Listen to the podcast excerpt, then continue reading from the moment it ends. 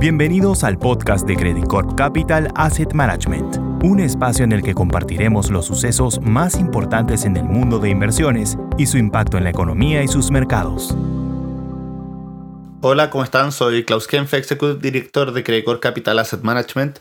Y de nuevo tenemos otra semana de mercados mixtos en donde la renta variable ha tenido dificultades y vamos a entrar más en detalle con lo que ha venido pasando con los bancos, con Silicon Valley Bank y con el resto de los bancos de Estados Unidos y Credit Suisse en Europa, pero contarles que la renta fija ha sido lo que ha destacado.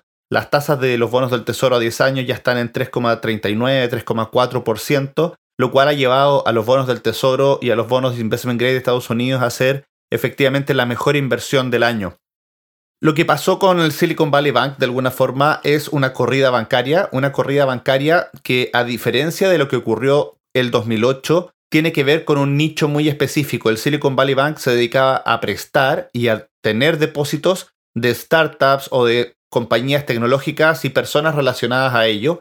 Y lo que ocurrió efectivamente es que con algunos malos resultados que se estaban viendo en el banco, algunos problemas que tenían que ver con la valorización de los bonos del tesoro que tenía este dicho banco en custodia para poder tener liquidez, un fondo de inversiones de tecnología decidió retirar su plata y empezó a correr la voz de que era buena idea retirar la plata. Eso se extendió y efectivamente el Silicon Valley Bank vivió una corrida bancaria en dos o tres días la semana pasada que lo llevó al fin de semana a desaparecer, o no desaparecer, pero a perder su calidad de banco independiente y ahora es manejado por el gobierno de Estados Unidos.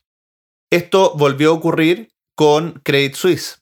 Y Credit Suisse, si bien no desapareció, sigue funcionando como un banco privado, tuvo que ser rescatado por el Banco Central Suizo y acaba de recibir una línea por 50 billones de francos suizos o 54 billones de dólares.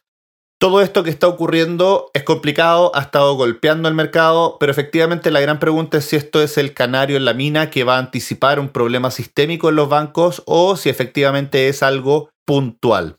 Y a lo que me refiero con puntual a algo que no se pueda extender. Es imposible que esto no afecte a los bancos pequeños en Estados Unidos. Vamos a tener problemas en los bancos pequeños en Estados Unidos, pero esto no significa que vayamos a tener una crisis bancaria. ¿Por qué? Porque la razón fundamental por la que caen estos tres bancos pequeños en Estados Unidos es porque tenían depositantes y negocios muy de nicho. El problema que tiene Credit Suisse es efectivamente un problema de rentabilidad que está teniendo este banco, pero el resto de los bancos no tienen el mismo problema. El 2008 lo que ocurrió es que los primeros bancos que quebraron tenían el problema de las hipotecas, pero todos los bancos tenían el problema de las hipotecas. Entonces, el primer banco que quiebra nos muestra el problema sistémico que había Hoy día este banco lo que está mostrando es que efectivamente un banco que no está bien diversificado en su base de depositantes no es capaz de mantenerse en momentos complejos. Lo otro que está mostrando la caída de Silicon Valley Bank es que el sector tecnológico ya está en una recesión. La recesión que esperamos para la economía de Estados Unidos ya se está viviendo en los últimos seis meses en el sector tecnológico y eso ha golpeado a dicho banco y lo ha terminado haciendo caer.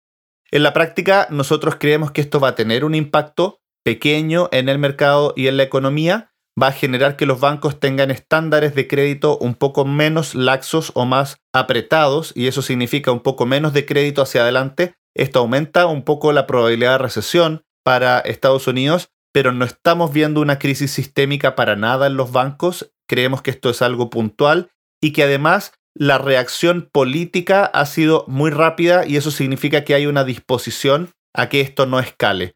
Nosotros estamos manteniendo nuestras posiciones por ahora, estamos aprovechando de generar ganancias en la renta fija y las rentabilidades, sobre todo de los fondos más conservadores, así lo reflejan. Eso quería decirles por ahora, muchas gracias y que estén muy bien. Credit Corp Capital Asset Management